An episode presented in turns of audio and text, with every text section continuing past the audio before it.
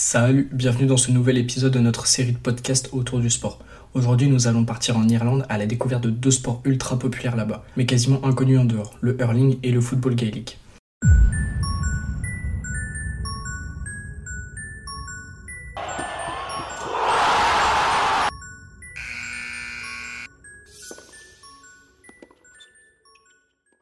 Quand on parle des plus grands stades du monde, on pense tout de suite à quelques terrains de foot comme le Maracana au Brésil qui pouvait contenir plus de 200 000 personnes lors de sa construction pour la Coupe du Monde masculine de foot en 1950.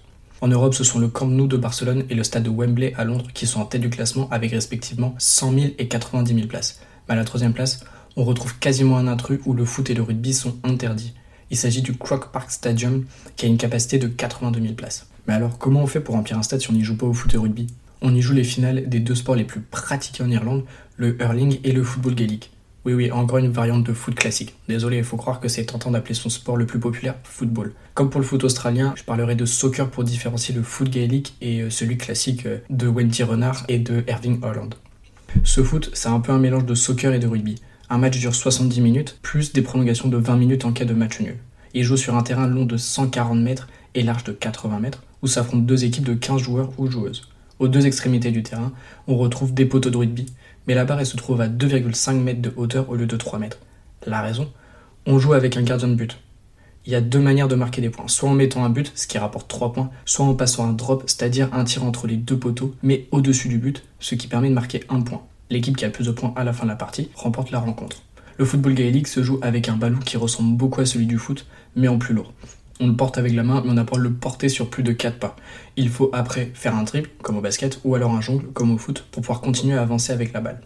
Les passes se font à la main et au pied. Les coups d'épaule sont autorisés, mais pas les plaquages. Le hurling partage de nombreux points communs avec le football gaélique.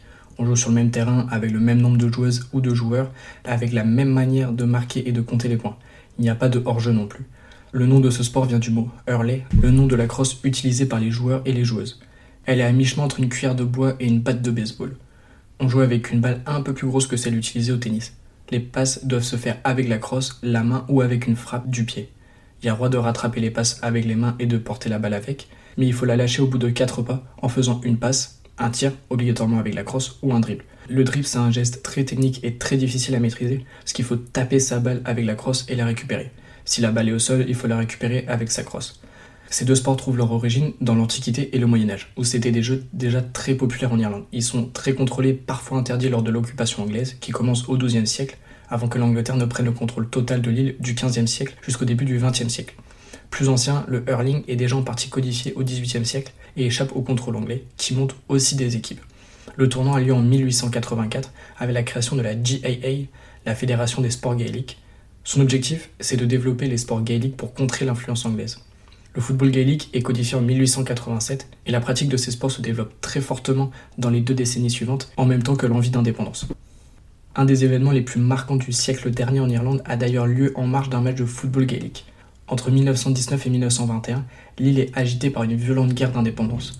Le 21 novembre 1920, au matin, Michael Collins, leader de la Fraternité républicaine irlandaise, une des organisations indépendantistes, ordonne l'assassinat d'un certain nombre d'agents britanniques, des soldats et des infiltrés, ainsi que certaines personnes de leur entourage. Une cinquantaine de personnes étaient visées, 14 sont tués et 6 blessés. Le Royaume-Uni décide de riposter rapidement. Il est décidé que les représailles se feront l'après-midi même au Croke Park Stadium, où se déroule un match de football gaélique entre Dublin et Tipperary. 15 000 spectateurs sont attendus. Les soldats anglais et leurs supplétifs irlandais pénètrent dans le stade lorsque les joueurs entrent sur le terrain avant le début du match. Ils tirent sur la foule et les joueurs. Le bilan est de 14 tués, dont un joueur et 65 blessés.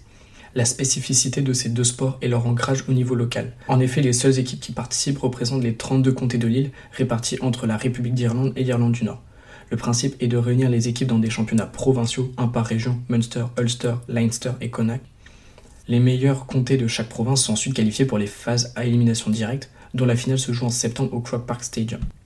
Dans les faits, c'est un peu plus compliqué parce qu'au fil des décennies, la GAA a instauré des divisions avec un système de promotion-relégation, sauf dans le championnat masculin de football gaélique, même s'il y a des avantages pour certaines provinces. Mais par contre, ce dernier parmi la participation de Londres et de New York. Bref, inutile d'entrer dans les détails du déroulement des compétitions parce que c'est vraiment compliqué. Au niveau du palmarès, on retrouve souvent les mêmes équipes. Le comté de Kerry, au sud-ouest de l'Irlande, a fait du football gaélique sa spécialité avec 11 titres chez les dames, Il n'y a que Cork au sud-ouest aussi qui fait aussi bien, et 38 titres chez les messieurs, le dernier en 2022. Néanmoins, chez les dames, Kerry attend un titre depuis 1993 et a perdu en finale lors de la dernière édition face à Miss, qui a remporté son deuxième titre d'affilée. En hurling, c'est Kilkenny au sud-est qui a remporté le championnat féminin en 2022.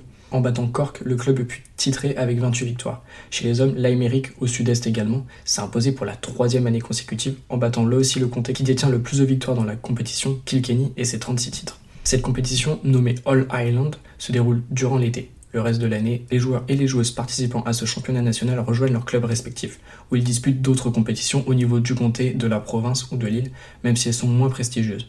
Il y a plusieurs centaines de clubs et environ 500 000 licenciés pour ces deux sports, c'est-à-dire environ 7,5% de la population irlandaise. C'est tout simplement énorme. À titre de comparaison, le sport qui compte le plus de licenciés en France est le soccer, avec 2,13 millions de personnes, ce qui représente environ 3% de la population française. Dans le reste du monde, le football gaélique et le ne sont pas très développés, on ne compte que quelques dizaines de milliers de pratiquants. On les retrouve surtout dans les pays où de nombreux Irlandais ont émigré, c'est-à-dire les États-Unis et l'Australie, ainsi que dans des régions à tradition celtique comme la Grande-Bretagne, la Galice ou encore la Bretagne. D'ailleurs, en France, il n'y a que 25 clubs pour environ 800 licenciés, et 11 d'entre eux se trouvent en Bretagne. Il y a même un club de football gaélique à Rennes, avec la meilleure équipe féminine de France, qui a remporté les 7 derniers championnats de France. Dans la plupart des pays hors Irlande, il n'y a pas des terrains suffisamment grands pour accueillir des matchs 15 contre 15, donc les sports gaéliques se pratiquent sur des terrains de soccer à 11 contre 11. Au niveau international, il y a très peu de compétitions, que ce soit au niveau continental ou mondial.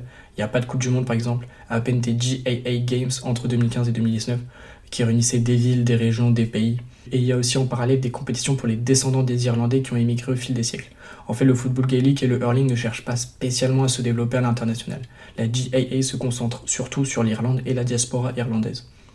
Néanmoins, pour fêter les 150 ans de la création de la GAA, il est possible qu'il y ait une Coupe du Monde qui réunirait 36 équipes irlandaises et 24 venant d'autres pays. Évidemment, le théâtre de la finale sera le Croke Park Stadium.